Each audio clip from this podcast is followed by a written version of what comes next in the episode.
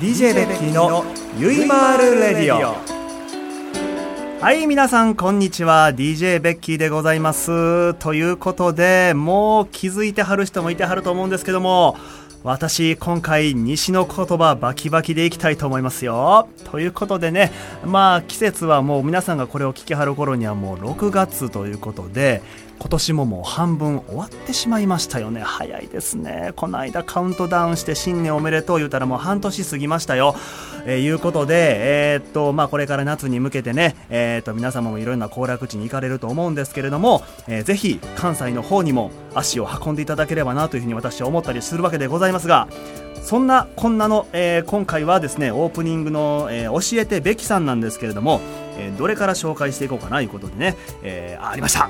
はい。まずはね、えー、早速この関西弁でバキバキで紹介していきていますよ、えー、ラジオネームお魚ナースかん、えー、お魚ナースさんからいただきました。関西弁で喋るって意外と難しいですね。はい、えー、ベッキーさんはじめまして。いつも楽しくラジオ拝聴しております。早速ですが質問です。私の彼氏は今筋トレにハマってます。そこまで本格的なものではありませんと、え、そんな彼氏は来月が誕生日で何か筋トレに役立つようなプレゼントをしようと思っています。ベッキーさんの特技は筋トレということでしたので何か知恵を、え、拝借できれば幸いです。よろしくお願いいたしますということで筋トレが趣味というか筋トレにはまる。これ最近あの自重トレがだいぶはまってますよね。流行ってますよね、えー、まあ、私は自重というよりもどちらかというとあのバキバキのバーベルを持ってやる方なんですけども筋トレに役立つのはやっぱりトレーニングウェア、えー、汗を発散し発散というんですかね乾かしやすいような T シャツああいうものとかあと僕個人的におすすめなのはね、えーと、パワーグリップっていうのを売ってるんですよ。あ何かっていうとね手首のところに、えー、こうグリップで巻いてその自分の手のひらの方に黒の皮みたいなのが伸びてるんです。でこれをバーベルとかに巻きつけて持つとあの引く系のトレーニング。あの、まあ、細かく言うとラットプルダウン。あとデッドリフト。えー、ベントオーバーローイング。もうディレクターが何のこっちゃいう顔してますけども要するに引く系のトレーニングをするときに手の握力が全然いらないやつっていうのがあるんですね。うん。それが結構僕はおすすめですね。まあ、ただサイズはいろいろあるんで彼氏さんの手のひらに合わせたような大きさの方がいいかなと思いますけども僕はそのパワーグリップっていうのがおすすめでございますのでぜひ、えー、お魚ナースさん一度お店に行って探してみてください。はい。で続きましてえー、ラジオネームクリーミーさん。ああいいですね。なんかクリーミーっていうのがこう関西弁にありますよね。クリーミー。ね、人のラジオネーム舐めてんのかっていう話ですけども、えー、ベッキーさんこんにちは、えー、体を鍛えるのが趣味だそうですがベッキーさんの腹筋はみんなの赤これシックスパックなんですか？教えてください。よろしくお願いします。私の腹筋2個に割れてますよ。次のおはがき。さあ、えー、ラジオネーム、おいもちゃんからいただきました。おいもちゃん。関西弁でラジオネーム言うと面白いですね。おいもちゃんとか、クリーミーとか言うとね、なんかもう楽しくなってきますね。さあ、ラジオネーム、おいもちゃんからいただきましたけども、えー、こんにちは。勇気を振り絞って初めてメッセージを送ります。以前から気になっていたことを聞いてみたいのですが、ベキさんは普段関西弁でお話をされているのですか？それとも標準語ですか？もし普段関西弁を使われているならラジオでも関西弁でお話ししてほしいなぁなんて思っていました。これからも放送を楽しみにしています。そしてさらにもう一方からいただいた分がラジオネーム、えー、これ卵猫さんですね。えー、ベッキーさんこんにちは、えー、ラジオブログなど毎回楽しみにしています。今回テーマが関西に旅行した時の思い出ということですが生まれも育ちも関西人の私にとっては逆に気になります。何が？あ思い出がね。なるほどなるほど。関西に旅行した時ということだから関西出身の私にとっては皆さんがどういう思いをしてはるかってことが気になるっていうことですよね。すいません。ええということで、ベッキーさんは関西ご出身でしたよね。今日のラジオ、久しぶりのコテコテの関西弁でお話ししていただけないでしょうかということで、こういう教えてベッキさん経由のお願いべきさんということで、関西弁のご希望があったので、今回私、フル関西弁でお送りをしているわけでございますねでも意外とあれですね普段喋ってる関西弁でもいざこうマイクを前にして関西弁で喋ろうとするとこれ難しいもんですね。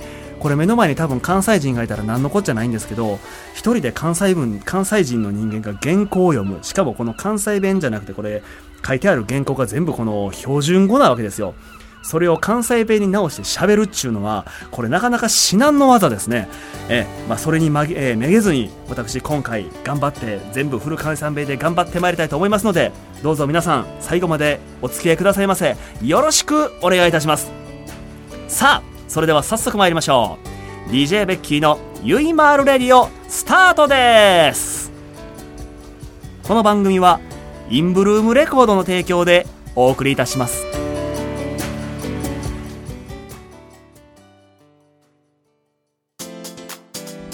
田中商会では人材を募集しています。一般事務職やプログラマーシステムエンジニアなどの専門職で私たちと一緒に働いてみませんか？詳しくはサイトの一番下採用情報からお問い合わせください。ないものは作ればいい。田中商会。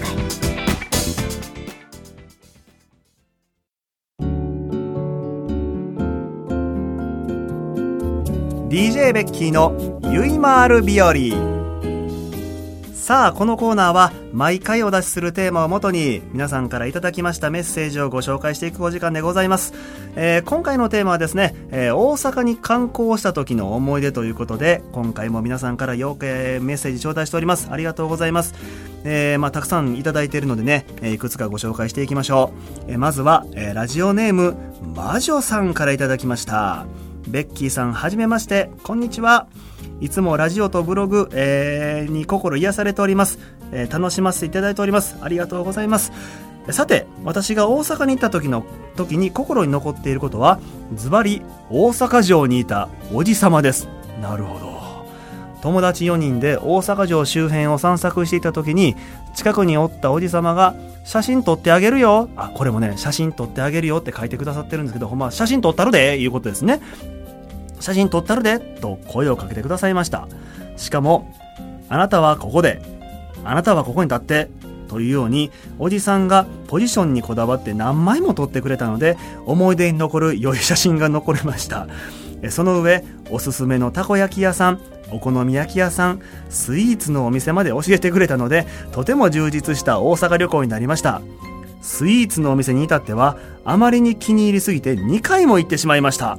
大阪の人はフレンドリーで親切な方が多いのですねということですねまあ多分このおっさんが特殊なだけですねはい すごいですね。まあ確かにね、あの、大阪の人って写真とか撮るときに、あの、結構角度とか、立ち位置とか、気にする人が多いのは事実ですね。で、あの、仕切りが多いんですよ。仕切りっていうのはその場を仕切るというのが多くて、このおじさんもほんまにそういう典型的なタイプの人ですよね。で、多分大阪城を周、大阪城を入れて、綺麗にと思い出を残してあげたいという、まあなかなかほんまに、うん、このおじさんもなかなかレアですね。うん。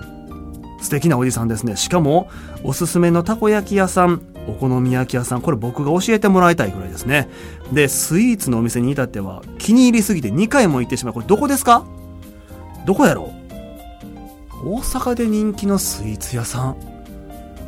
どこやろ？あんまり聞いたことないですね。あの百貨店とかの中に入ってるんやったらわかるんですけどこれちょっと気になりますね。ぜひ次回ちょっと、えー、ラジオネーム魔女さんこのスイーツのおすすめの店ぜひちょっと教えていただければなというふうに思います。確かに大阪の人はフレンドリーで親切な方が多いですけども、えー、フレンドリーすぎてえー、迷惑かけることがあるので、えー、気をつけていただければなと思います。はい。続きまして、ラジオネーム、ゆずひさんからいただきました。えー、大阪へ旅行した時の思い出なんですけども、私は3姉妹なんで、旅行には3姉妹だけで行きました。で、その頃、西の某テーマパークの某魔法使いの映画のアトラクションのができておるあれですね。うん。とても映画好きだったので、姉妹だけで行ってきました。姉妹だけで行ってきましたが、よく出てきますね。で、姉妹だけでの遠出は初めてでした。えー姉は大阪に何度か来ていたこともあり美味しい串カツ屋さんに案内してもらったり妹と私はとっても楽しく過ごすことができました。普段は家では些細なことで喧嘩をしてしまったりするんですけども旅行中は毎日楽しくやはり兄弟はええなぁと感じました。ベッキーさんはご兄弟いらっしゃるのでしょうか？もしいらっしゃったら兄弟とは仲はよろしいのですか？ということで私ね一人っ子なんですよ。こう見えてよくねあの妹とか弟がいそうな雰囲気ってうわそうそうそうそうってディレクターが言うてはりますけど僕ね一人っ子なんですよ。一人っ子なんでね変わり者なんですよきっと。でも今の職場に行ったらもっと変わり者がいっぱいいてね私なんて全然埋もれてるぐらいなんですけどね。だから僕はね、逆に兄弟で旅行とかしたことがないんで、羨ましいですよね。こういう兄弟とかで過ごす時間って僕はすごく大事だと思います。まあそんな場所をね、あの某西のテーマパークとか、あと串カツ屋さんに行ったりしはる兄弟、羨ましいですよ。この関係をこれからもぜひ、あの、築いていってくださいね。えー、さて、次のお便りはこちらですね。えーラジオネーム、アスカさんいただきました。いつもありがとうございます。えーこの方、現在神戸在住ですので、大阪への観光というのもなかなか難しいです。そうですよね。難しいですよね。神戸から大阪言うたらこれ普通の出勤みたいなもんですからね。で、大阪というと観光というよりもそうそうそう普通のお買い物とかになってしまいますと。ただ関西の人間が観光地を訪れても大阪の方は普通に観光客相手のような対応なのがとても興味深いです。ん？どういうことや？お客さんに対する対応は観光客でも地元の人でももしかしたらあ変わらない。そうそうそうそうそうそうそういうことです。そういうことです。関西人っていうのはあの要はあのどこに行っても関西人なんです。で何をしてても関西人なんです。観光客やからどうとか、えーお客さんやからどうとか友達やからどうとかっていうのはあんまり関係なくてあのまあ、まあ、悪い言い方すると、あの、西のゴリ押しみたいな、あの、関西人は東京に出てきても関西を捨てませんみたいな、あの、そういうところですよね。きっとそういうですよね。それは多分関西人の気質ですよ。あの、ことの方も書いていらっしゃるんですけども、あの、大阪人の気質やと思いますよ。うん。確かに神戸にいたら、なかなか関西、あのー関西の思い出っていうのはないんですけど、僕は逆に、あのー宝塚に住んでたんですけども、大阪に行くときは買い物っていうイメージなんですけど、僕はね、逆にね、神戸の三宮とか、ハーバーランドに行くときはちょっとね、旅行気分なんですよね。だからそのぐらいね、神戸っていうのはちょっとね、敷居がちょっと高いんですよ。はい。以上です。はい。ということで、えー次のおはがきですね。えーラジオネームちはるさんあ、ありがとうございます。えーベッキーさん、こんにちは。家族みんなで大阪に行ってまいりました。これ去年行かれたんですね。えー家族みんなと言っても姉が大阪在住で、おほほ。姉と合流して、いろいろと美味しいお店に連れて行ってもらいました。やはり大阪といえば、粉もん、たこ焼きにお好み焼き、最高に美味しかったです。姉行きつけのたこ焼き屋さんが美味しいお店にはたこ焼き自体がすごく小ぶりなんですけども20個入りなど数が多い。これは多いですね。20個も入っててなんぼなんやろあほら値段のこと聞いたでしょ。これ関西人なんですよ。すぐ値段を気にする。20個入りでなんぼなん。な1個あたりなんぼなん。高いんじゃん？みたいなね。それもやらしいね、これね。で、えーメッセージいきますよ。えーすごく出汁が効いていて、中はトロトロ、食べる手が止まりませんでした。実は、私の姉は小さい頃からマヨネーズが大嫌いだったんですけども、大阪に来て粉もんを食べていたらマヨネーズとの相性がいいことに気づき、大丈夫になったそうです。今では好んでかけてるそうです。大嫌いだったものを好きにさせてしまうほんまの粉もんすごいですね。とっても美味しかったので、今年も食べに行きたいと思っています。ということで、あのね、僕も実はおすすめのたこ焼き屋さんが、あ、たこ焼き屋さんじゃないお好み焼き屋さんが一軒ありまして、ちょっとね、名前がね、今すぐに出てこないんですよ。えーっとね、トンベイやったかな？これお店の名前出して大丈夫ですか？トンベイ。トンベイです。大阪の南にあるんですけども、えっと僕がサラリーマン時代には、えー夜の7時から朝の6時までやってましたで朝の6時ぐらいにここで食べる、えー焼きそばと、えー筋ぺっちゃんって言ってネギと筋がいっぱい入ってるやつを朝食べて、えーそのまま仕事に行くんです。つまり前の日の夜からカラオケでオールしてそのまま出勤するっていうのをサラリーマン時代の頃に繰り返してたんですけどちょっとね詳しく調べてまたブログでご紹介したいと思います。あのね大阪の南の引っ掛け橋過ぎて、えー南に下りながらちょっと左に行ったところにトンベイという細い階段上がるとこなんですけど、えーそこ有名なお店なんでまた調べて皆様にお知らせしたいと思います確かにねあの大阪は粉もすごい有名なんで美味しいところまだまだたくさんあるので、で、大阪にあるお店が1店東京の方にも出てきたりするので、またそれも合わせて皆様にご紹介したいと思いますよ。さあ、ということで、今回は、えー大阪に観光した時の思い出ということで、皆様に、えーメッセージ頂戴しまして、それをご紹介しました。いかがでしたでしょうか？えー以上、DJ ベッキーのゆいまーる日和でした。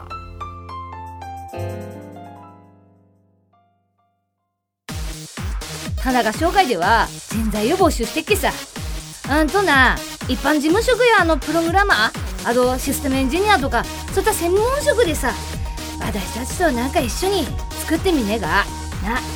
あ詳しくはさそのサイドの一番下採用情報からね戻やせもしてください。ないものは作ればいいっけさ。種が紹介。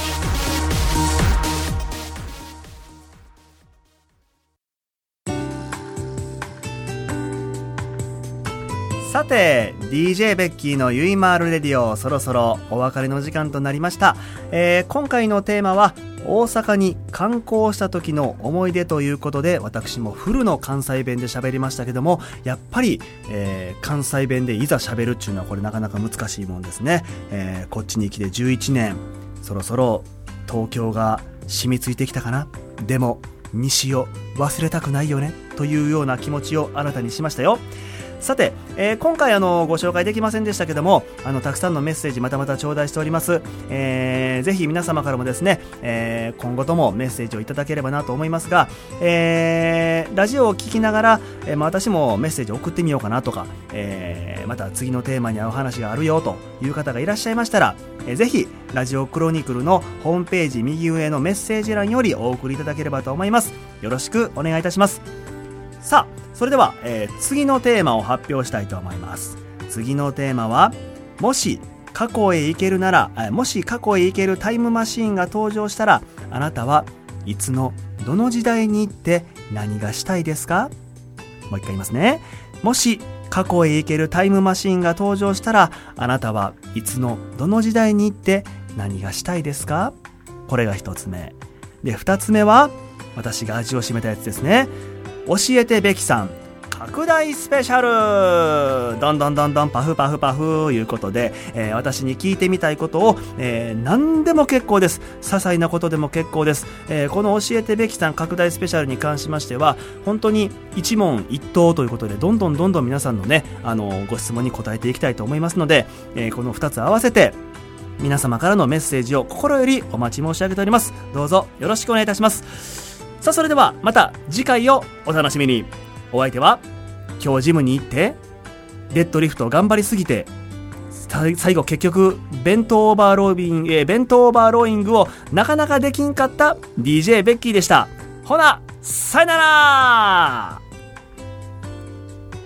この番組はインブルームレコーの提供えインブ これカットで。これ今回カットですね。これ今回カットしますよ。はい。ほんまにカットですよ。もう一回いきますね。この番組はインブルームレコードの提供でお送りいたしました。